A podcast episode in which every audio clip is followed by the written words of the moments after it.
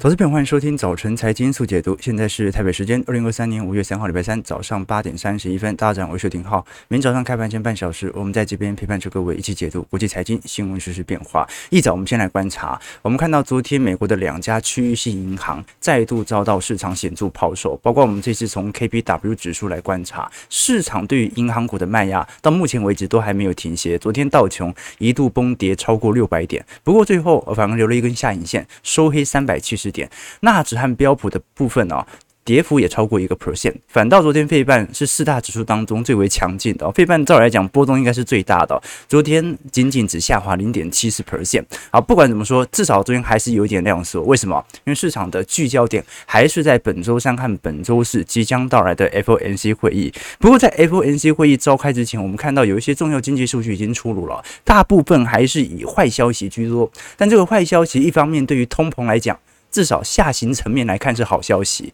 另外一方面，本来这种坏消息在二季度到三季度经济数据就会不断的差距，呃，不断的有这些差劲的数据开始表述。所以到底我们看 FNC 会怎么看待这些数据，就值得大家来多做一些留意了。我们先从昨天几项数据来做一些表述。首先。啊，周一最值得观察的是美国三月份的职位空缺数。好，这一次从前值的九百九十三万下滑到九百五十九万，大概减少了二十万到三十万左右。这个是两年以来的新低，连续三个月下滑。虽然相对于二零二零年的当时的高点还有很长一段距离啊，好，当时大概也就八十万，呃呃八百万左右而已哦。所以我们可以了解到，这一次的职位空缺数在二零二零年之后就是进入一个高速的飙升，所以它有。很多的空间让它慢慢的下滑，一直到目前为止。我我简单跟各位说了，如果它没有回到二零二零年以前，那市场的缺工情形就会持续的发酵。只不过缺工的程度相对于前几个月没有来得这么显著了。事实上，我们可以观察到，在整个职位空缺数层面，大概是九百，因为这一次是九百五十九万嘛，失业人数哦，在礼拜呃。五左右，加上失业率数据就会出来了。失业人人数大概还是保持在五百万到六百万左右，可能最惨最惨就是六百万出了。所以中间还是有三百万左右的职位空缺数哦，是找不到人来工作的啊。美国就是如此之缺工，这跟移民也有关，这跟退休潮也有关，这跟死亡人口都有关系。但由于这种结构性的现象哦，啊，真的就是。不管怎么样，就算二三季是衰退，它也一定不是重度衰退啊，因为根本就不会有这么多人失业，因为整个劳动力结构已经产生了大幅度的改革和变化。那如果我们观察，为什么我们说现在即便整体职位空缺数哦，相对于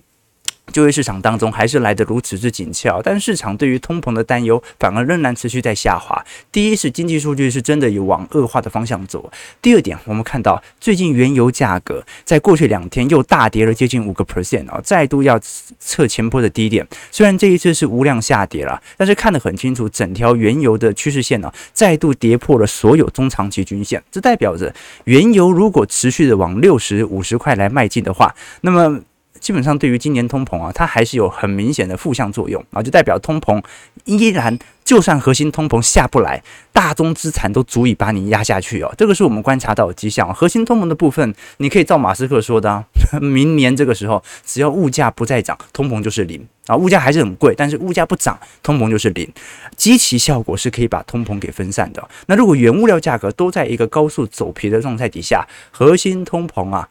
增长率趋近于零，它也是迟早的事情啊。这个是第二个观察点，只是你在不在乎，一定要今年把通膨打下来而已哦。那事实上，我们看到昨天啊，不管是职位空缺数的数据，还是我们看到美国这次 PNI 也不如预期，基本上对于股市刚开盘是有适度恐慌的。可是有趣的事情是什么？这恐慌没多久，VIX 的上影线就留下来了。我们看昨天 VIX 哦，一度从十六块快要冲到二十块啊，哎，结果呢，尾盘留了一根上影线，又卖下来了，这代表市场的避险情绪仍然不够强烈。我们以长周期来做回测，你会发现 VIX 指数，到目前为止仍然是二零二一年底以来的低点哦，也就代表现在市场的避险情绪啊，远远低于二零二二年一整年啊。现在其实也没有完全收复二二年的跌势，但是大家却在现在这个点位啊，完全没有人想要做避险。但你不想要做避险就算了，你对于市场还这么看空啊？目前整体市场仍然是在美国股市保持着一个偏空氛围，不管是。从空头的净持仓来做观察，我们只能说，可能大家真的不太想做避险，想做空的是直接去做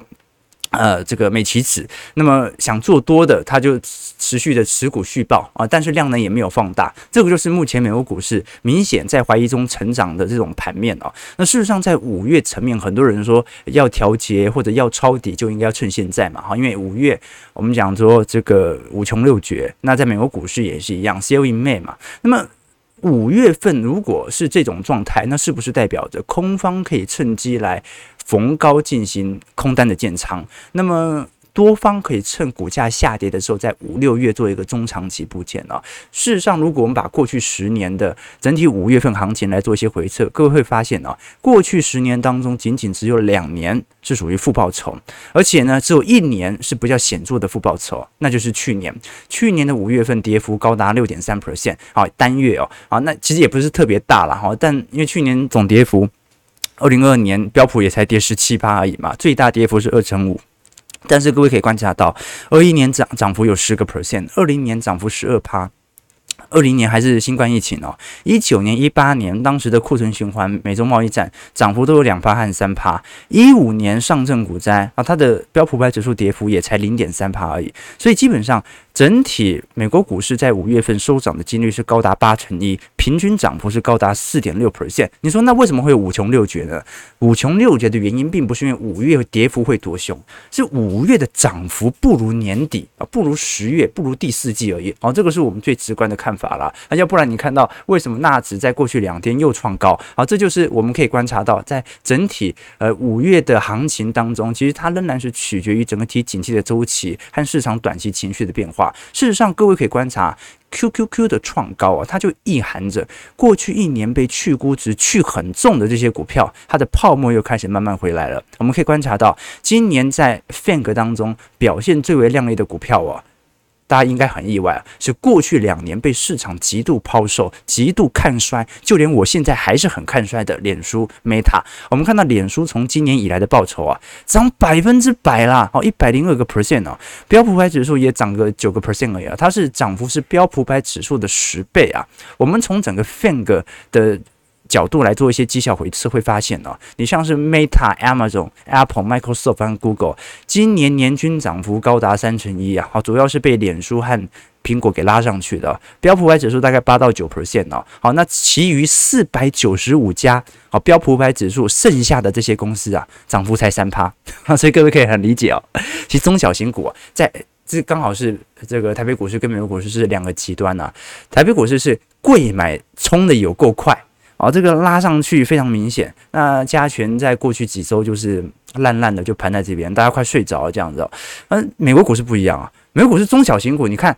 我们讲说标普五百指数当中的中小型股啊，没有那么大的涨幅才三八，但是最大的那五只涨幅有三成一，一样是比整体这些比较呃相对全值没这么大的股票。差了接近有十倍左右的报酬啊，各位可以理解哦。好，我们先看一下美国股市哦，就算现在回跌哦，呃，各位还是看得很清楚，是属于高基期的适度修正啊。道琼下跌三百六十七点，一点零八 percent，在三万三千六百八十四点；标普下跌四十八点，一点一六 percent，在四千一百一十九点；纳指下跌一百三十二点，一点零八 percent，在一万两千零八十点。啊，那那是创高嘛？费半的部分呢、最近在半年线左右受到显著支撑哦，下跌二十二点，零点七四 percent，在两千九百九十六点啊，即将重返三千点啊。那台积电 ADR 昨天收跌一点二一 percent，主要是受到整体费半系统单的卖压。不过值得观察的、哦，这银行股真是衰最重的啊，这也是道琼昨天卖压比较重的原因了、哦。我们看到第一共和银行这一次被小摩收购之后啊，市场担忧银行体系会出现新一波的倒闭潮，导致我们看到 KPW 指指数昨天又崩跌了四个 percent 啊！这一波小摩已经收复。今年三月份以来的跌幅啊，但是你看到 KBW 指数，就是整个银行类股来看的话，老实说表现还是在低位震荡哦，甚至昨天破底了。这可以观察到一个现象啊，就是正由于 FDIC 似乎会针对这些中小型银行做担保，甚至主动帮你找买家。那各位要知道哦，第一共和银行不是直接被摩根大通给收购，是周末被 FDIC 给接管之后，FDIC 急着想要把手上这个烫手山芋给出清掉，那。就跟小摩谈定了一些内部条件，顺势让小摩可以有适度的收益哦，把整个银行给做并购哦。那现在市场就担心啊，那完蛋了，所有中小型银行都知道自己撑不下去，有人会罩着老大联准会旗下的 FDIC 会罩着，这就让市场怀疑会不会美国银行体系将出现新一波的倒闭潮。反正小银行啊，虽然全值不大哦，但是对于整个美国的贷款市场和市场的信心很重要啊，所以 FDIC 会救我，所以这就是一种市场博弈的关系哦。你联准会你让它倒啊，会不会再引起零八年的金融海啸？这是一回事，他会怕哦。但你不让它倒，让它资不抵债，银行自己有自己的轮替周期。其实过去几年都有银行倒闭啊，每年都有哦。好，但是今年不一样，今年市场的情绪氛围不太一样。那有没有人会趁机啊？要倒现在倒好了，反正资不抵债。其实这个是一个比较大的一个问题哦，造成金融股的卖压持续的发酵哦。那当然了，昨天还是有很多相对的利空讯息哦。除了我们待会提到 P N I 之外啊，这一次叶伦又持续的发表谈话，认为在六月初啊，所有这些美国债务上限的资金恐怕就会用尽了。那么现在美国总统拜登已经紧急致电给国会参众两会的这个领袖啊来进行啊，在五月九号哦，就下礼拜左右的协商会议哦。呃，我们过去已经跟投资朋友提过了，因为共和党在众议院其实已经提出了一份草案，但那份草案的目的哦，就是我同意调高举债上限，调高啊债务上限，但是前提是你今年啊，或者说在明年总统大选以前，不准进行大规模财政支出，这个是共和党的法案。啊，但是民主党到目前为止普遍不愿意接受嘛。如果不财政支出，那我明年总统选举怎么选嘛？啊，所以现在的问题就在于，呃，民主党和共和党哦，并没有协调到一个显著的共识法案。事实上一定会过的啊，只是。双方还没有协调，但是这个时间线离六月份啊，耶伦所设定的时间线是越来越近了。我们可以观察到，啊 最近美国主权 CDS 又飙高了啊，上礼拜又飙了一百个基点啊，这个是创下历史新高啊，这代表着大量的 CDS 啊，大量投资人仍然始终认为美国目前有紧急债务违约的风险啊，所以进行了大量的避险。那当然有可能是一种政治上的压迫啊，就是你再不给我通过，你再不给我调高举债上限的话，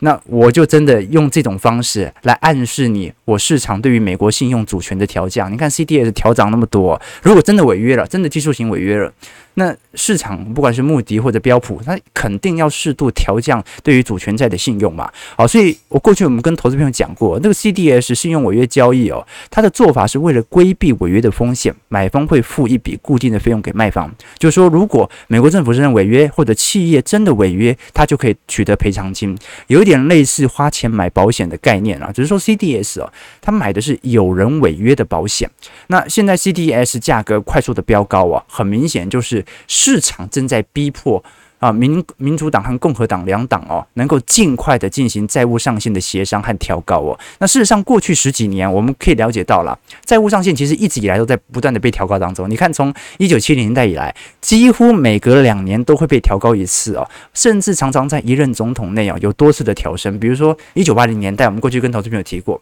雷根当时展开新战计划嘛，啊，要大幅度的扩大国防支出，要拖累这个苏联。那么八年的任期哦。他债务调了几次啊？他调了十次。好，本来当时的债务，美国呃总债务大概是一兆美元哦，上调到二点八兆，翻了二点八倍啊！啊，你说当时为什么可以有这么显著的调高的频率和迹象啊？原因很简单啊，因为一九八零年代的共和党啊，第一参众议院哦。几乎是绝对多数。第二，当时雷根是全球应该讲全美历史上哦史上最高民调的总统啊，八年任期都是哦，所以在种种状态底下，就造成了民意的绝对支持哦。他调高债务上限是轻而易举的事情。那现在问题是什么？现在的问题，拜登就跟二零一一年的奥巴马就有点像了，就说民主党在其中选举哦，虽然保住了参议院，但众议院已经失掉了。那你知知道啊，这个一个法案呢？或者说债务上限要通过，一定要参众议院同不同意啊，呃，就是说，呃，两方都要同意才行进行调高哦。那么现在民主党众议院已经丢掉了，那参议院就尝试着要跟众议院来进行协商。那如果没有，协商成功就会像二零一一年一样。二零一一年其实当时奥巴马就是产生技术性违约哦，就几乎要接近到技术性违约哦。当时美国的公债哦，从 Triple A 下调到 Double A 哦 哦，所以呃那个对于美国的债券价格的冲击就会显著了。所以我们值得来观察，我认为是应该会赶在时间线以前通过了，只是说它可能会造成市场上的情绪波动哦。我们根据美银的统计哦，现在认为会。借在六月份以前进行债务上限调高的几率哦，啊高达八成呐，啊，不到五趴的人认为不会通过，所以 应当是一定通过的。就是说，这个民主党和共和党的协商，它可能会影响到短期股市的变化，这也是另外一个啊，看起来有点利空的因子啊。好，基本上我们现在看的经济数据有没有一个是好的？但是。只要不要进入到深度衰退，从总体来看，应该就是好的，对吧？啊，就是从个体来看，它就是一个坏数据哦。好，包括我们最近所提到的美国 ISM 制造业经理人采购指数啊，昨天出炉了，连续六个月的萎缩啊。从我们看到四月份的美国制造业大概在四十七左右，比三月份好一点了，但是因为已经在紧缩周期，高个一趴两趴没有太大区别啊。呃，三月份是四十六，四月份到四十七啦。啊，但是由于现在中国在四月份的偏安又再度拐头。下弯了，所以这可能美国偏安。可能会中国跟中国一样，因为它会落后中国数据嘛，大概会落后中国一到两个季度，所以接下来一段时间，全球的 PMI 可能就会有点类似于一八年到一九年这段时间进入到一个显著的下行格局，但是会尝试的进行筑底和震荡。那我们过去跟投资朋友提过，嗯，我们讲说 PMI 啊，它是属于这种制造业比较符合美国这些外销企业或者公司的实质表现，但美国的经济数据，它又要往往另外一个角度来做分析。为什么？我们过去跟投资朋友提过，你把美国的 GDP 进行分项拆解，会发现哦，居民消费仍然是美国消费增长最大的支出。你看到在整个一季度当中哦，环比增长了三点七 percent 当中，呃，整个居民消费基本上占了非常大的一个区块哦。那一季度美国的 GDP 之所以表现没这么亮眼哦，主要还是来自于我们看到黄色区块，也就是库存变动的问题，就是美国内部的库存这些企业太高，货卖不出去。导致的这些负担，所以我们可以了解到，美国目前的私人消费，老实说，对于 GDP 还是有非常显著的增长作用哦。那消费分为两个部分，第一个叫做个人消费。第二个是政府支出啊，那么当个人消费疲惫的时候，通常政府支出会扩大。所以为什么我们说美债的议题、美债上限的问题，我们不断要关注哦？因为美债上限的问题，就是共和党尝试的要进行民主党财政支出的总结，不准你做这么多的政府支出来尝试进行 GDP 的拉抬，所以这是特别重要的。包括我们从最近美国的商品消费，基本上已经有显著下行、开始主体的迹象。美国的私人服务部门的消费还在持续增长当中，好，所以商品有库存的压力，但是至少目前的美国的服务部门工资价格也在涨啊，所以代表着市场上的消费意愿仍然十分的强烈。包括我们从呃最近美国下半年以来的美国财政政府支出啊，其实是有显著的上行哦，政府支出不断在上行，那就代表着个人消费其实是有一点疲惫的迹象。那么如果美国债务上限啊，真的如共和党的草案法案真的通过的话，那最终。政府支出会跟着下滑，今年的 GDP 就会产生比较大的脱钩。所以有时候我们对于 GDP 的预估脱钩啊，并不是来自于对于总体景气的预判错误，很多时候是来自于政府层面的变化。就是你谁知道会不会撒一笔钱，谁知道这笔钱会不会收回去，这个是最大的变化。所以值得大家来多做一些留意了。总的来说啦，联准会本月啊本周所。发表的 FOMC 会议纪要当中啊，它就是要针对目前美国最新所出炉的这些就业数据或者库存的变化、GDP 的表现来做一些表态。那我们可以了解到，目前全球的呃通膨其实都有显著下弯的迹象。可是各位有趣的事情是，昨天。澳洲央行宣布再升息一码，来到三点八五 percent 哦。本来市场的预估是因为澳洲的通膨率已经有显著见顶下弯的迹象哦，可能会停止升息。结果澳洲央行又再升息，超出意外，这让市场开始预料有没有可能整体呃核心通膨的坚固性比想象中来得高。逼迫的联总会有可能把整条升息周期给延长呢？这个是第一个观察点。第二个观察点是我们看到彭博社最最近针对全美的这些重要企业来进行统计，了解他们是如何面对当前的高通膨。那我们可以看到黄色线是目前愿意啊产生呃更显著的定价权的这些企业，白色区块呢是进行成本总结的企业。那这两项指标是什么意思呢？如果更强调定价权的企业，就代表着它其实并没有要因此而这个进行成本控管，他是直接把成本转嫁给消费者，因为他认为自己的产品有定价权嘛。那么白色区块就是，那我为了要生存下去，所以我要直接把成本给递减。那我们可以观察到啊，宣布认为要增加定价钱的企业是不断的上升，想要进行成本控管的企业反而在下调哦。哦，这个对于零售业来看，因为这个他统计的几家企业，包括可口可乐、麦当劳，然后好像是娇生、雀巢等等哦，一系列能够有呃产品定价权的这些企业，你会发现哦，大部分的企业并没有选择进行成本控管。所以通膨其实没那么好下去，大部分的企业是他们认为有能力转嫁给消费者啊。这个企业普遍内部的经济统计预估哦，现在美国人虽然消费很痛苦，但是在二零二零年以来的整体超额储蓄还是偏高，他们有能力进行消费，只是有点痛苦，但他们之前存了很多钱。哦，这个有一点像什么？有点像前几年台湾的科技业哦，二零年、二一年到二二年呐，赚了很多钱，今年经济是不是不好？啊，你看最近啊，有些这个厂商啊爆出无薪假啊，有一些劳资纠纷，对吧？啊，不讲不要讲是哪一家啊，但是呢，你会发现哦，工程师。周末没事还是在看房，这说明什么事情呢？超额持续仍然存在，今年赚不好归赚不好，过去赚的钱是真的很多，该出国还是要出国，该消费还是要消费，这个就是目前我们观察到彭博社所追踪这些美国企业，可能核心通膨相对坚固性比较高的主因，这个值得大家来多做一些留意和观察，提供给投资朋友。好，那我们继续往下看，来了解说到底整个亚洲市场当中啊，有没有可能相对于全球市场，产生一个优先降息的态势呢？毕竟就目前为止，各位会发现哦，好像亚洲市场对于当前的升息政策保持比较平静哦。因为目前来看，市场认为亚洲市场很有可能会提前进入到降息氛围啊。因为韩国央行现在是已经预估了，应该是已经停止升息了，不会再升了。现在正式来观察的是亚洲经济体在过去一段时间，尤其是东亚经济体哦，销库存的压力哦，现在来看是最大的。那它库存压力远远比美国还要来得大得多，那你不用讲中国和日本了啦，啊，因为中国日本本来就是已经宽松格局了。那韩国市场或者台湾有没有可能优先进入到降息格局当中呢？我们可以观察到这一次针对大摩的统计资料来预估哦，很有可能亚洲地区在大概在第三季到第四季啊，通膨就会率先美国市场进入到两趴以下的目标值。所以今年美国、欧洲能不能来到两趴，这很难说。因为这个时间线真的太远了，而且他们的通膨水准那么高啊，但亚洲本轮通膨相对来看没有来到这么高的水平，所以它没有那么大的那种升息的压力啊，这可以理解哦。那没有那么大的升息压力，是不是可以代表着为了要救当前的库存压力，可以提前降息呢？这个是值得大家来观察的一个迹象哦。我们看到，根据大摩的统计，预估在二零二三年，大概百分之九十的亚洲经济体啊。通膨就会回落到各自央行的舒适区间，所以如果它能够提前恢复，哎，这也许是一个大家值得观察、留意的方向哦。那就是，呃，搞不好 台湾央行今年 领先美国降息啊，好，那房价就不用讲了，你肯定就不会跌了。但另外一方面，它可能也意含着。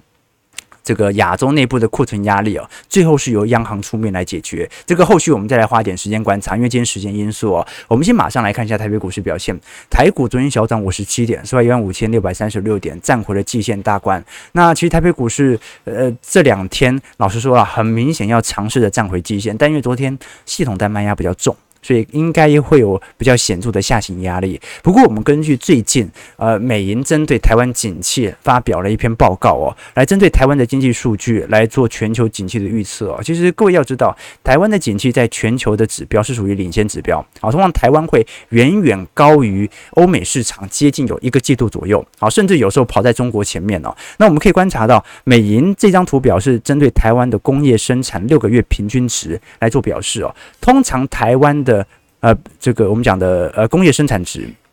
通常它不会有主体迹象，通常是绝对低点看到之后，马上就会开始上行。这个是过去美银的预测值，也就代表着基本上你只要看到它某一天某个月。拐头上弯，就说明台湾的景气走皮期完全结束。那这个时候，往往意含着一到两个季度以后的美国市场，它的表现也会开始依循着向上哦。那你看到整个三月份呢、整体工业生产值衰退幅度还是高达十个 percent。但是可以来观察一下，因为按照台积电的财报，按照主计处的预估，二季度就是景气筑底上弯的时机。所以有没有可能在四月份、五月份开始上弯呢？这个就要值得大家来多做些留意了。台北股市肯定会做一些提前反应，但是美国股市后续依循着台湾经济开始进入到上行周期，几率就很大了。因为台湾毕竟在过去两年，这个库存循环是最为敏感的，生产的货最多，卖不掉的货也最多。所以什么时候台湾卖不掉的货卖掉了？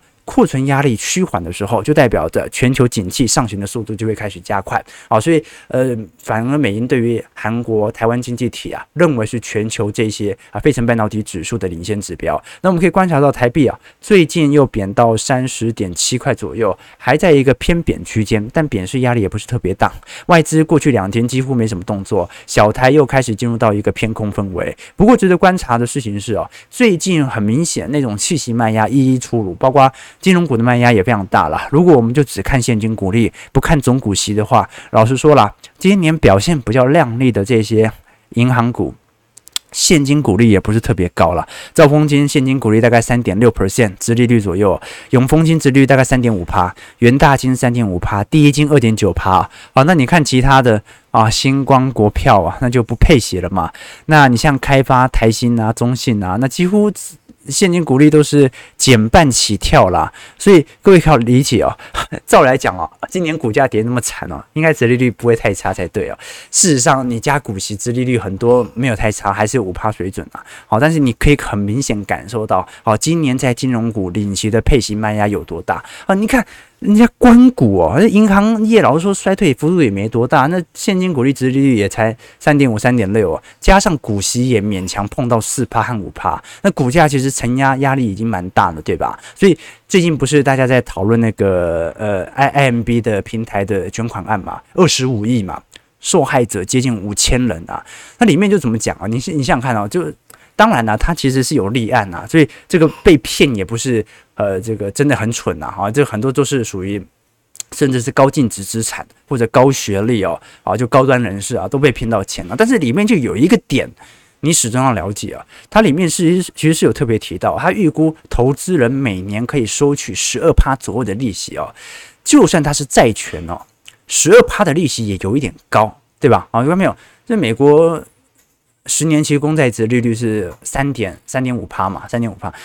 嗯，美国买美国公债才三点五趴，你买高收益债也顶多个六趴七趴。你想要每年领到十二趴的利息哦，啊，这就有一点比较相对利率水平来的更高，甚至是有点短期债权的感觉哦。所以十二趴，然后你对照，哎，你领金融股只能领三趴，然后你去。啊，这个进行 IMB 的这种啊债权的借贷媒合啊，可以领十二趴。所以你要知道，就是说有时候我们光是从啊这个能够给予你的利息和配息啊，就会发现出一些有趣的迹象。那这个时候你就会相对比较保守了。好，所以这个有时候我们讲说，风险投资始终要意识到你所投入的风暴比到底有多少啊。那以前那人家讲说，投资并不是快速致富的方式哦，投资是慢慢变富的方式啊。以前有一个问题是这样讲的，他说。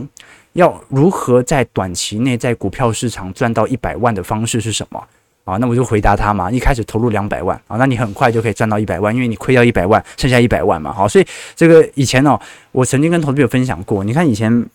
我们不要讲那种粗糙的诈骗方式哦，你想想看以前那种。诈骗还没那么盛行哦，当时是怎么来骗钱圈钱的？很简单，以前 Line It 还比较流行的时候，那个时候 Line It 还不用收费嘛，它就会有一种策略哦，就是先扩大一定的粉丝群，扩大到可能有一万个 Line@ 啊。第一天呢，你就发给五千人发一封消息，说明天买哪一只啊？就说啊这只会涨，然后发给这五千人，然后再发给另外五千人说啊这明天的股票这只股票会跌，一个会涨，一个会跌。好，那。第二天，如果这只股票跌了，有一半的人就不相信你嘛。那但是有另外五千人，他就大概诶蛮相信的，有意思了。然后你再发一封信呢，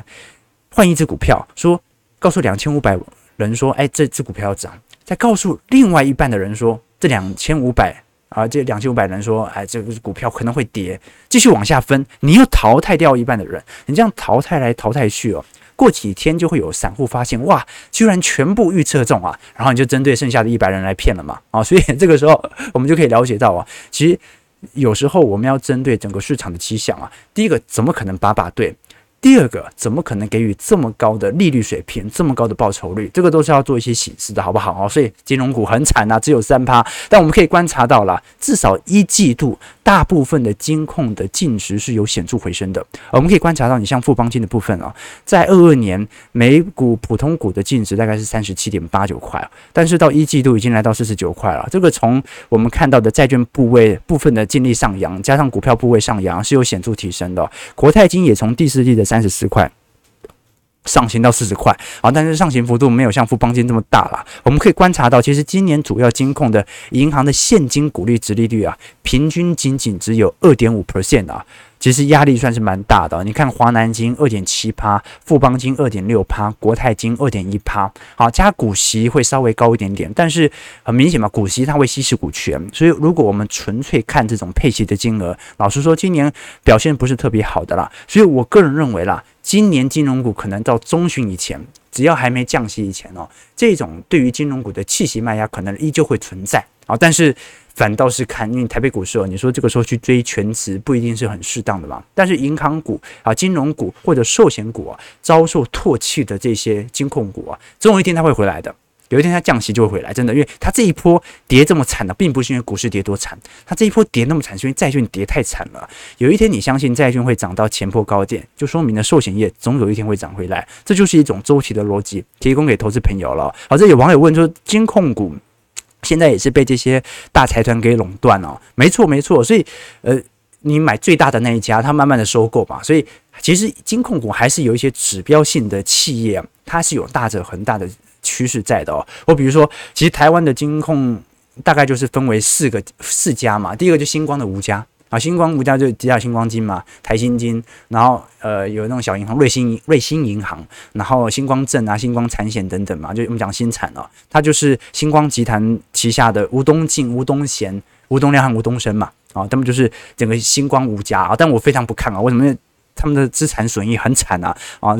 那 这个。整体的资产配置，然后说在过去几年表现十分差劲了。这星光金它的绰号嘛叫西瓜金哦。再就是陆港的辜家，辜家的中信金在消金领域表现就不错。那辜家除了中信金之外，开发金旗下的凯基表现也不错啊。中寿还可以，哎，中寿好像改名了对不对？要开凯凯基人寿还是开发人寿忘记了哈。那另外一个就中租嘛，中租 KY 在租赁业表现其实市占率也很大，所以陆港的辜家。其实，在台湾是有一定权重啊，未来应该有大者恒大的趋势。再就是国泰金和富邦金了，那就是蔡家了嘛。啊，那本来是这个蔡万春蔡万霖了，不过两个后来平分秋色。现在富邦感觉啊，这个稍微扩大幅度比较大。富邦旗下啊有某某啊，啊有这个台湾大哥大啊，这个有很多集团呐、啊。我们讲到这个。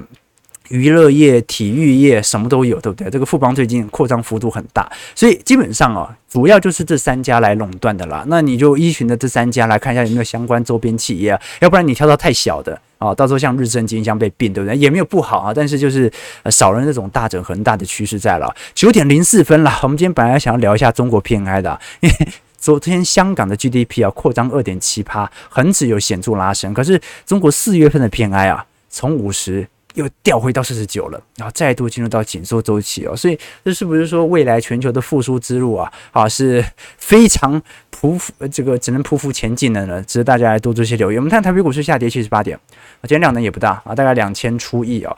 呃，收在一万五千五百五十五点。感觉有点有有盘势有点无聊，对吧？哈，这几天都是这样的，不知道礼拜三、礼拜四会不会有比较大的波动哦？那至少上礼拜科技股、全职股财报出来之后，量能有一点放大了啊，那就要看一下本周 F N C 出来之后有没有可能再度的把波动性给拉出来啊？这股票最怕的是没波动啊，你就算对多头。